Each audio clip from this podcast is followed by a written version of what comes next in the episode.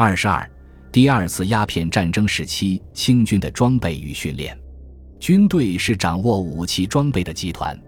近代战争一般来说不再表现为肉身相搏，而是人使用武器装备来对抗，人的力量通过其掌握的武器发挥出来。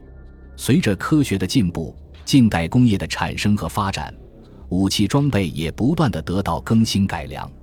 武器装备在近代战争中占有越来越重要的地位。武器装备的威力是通过人来实现的，这就需要训练。训练的目的是培养和提高人使用武器装备的技能和学习尽可能发挥武器装备效力的战术。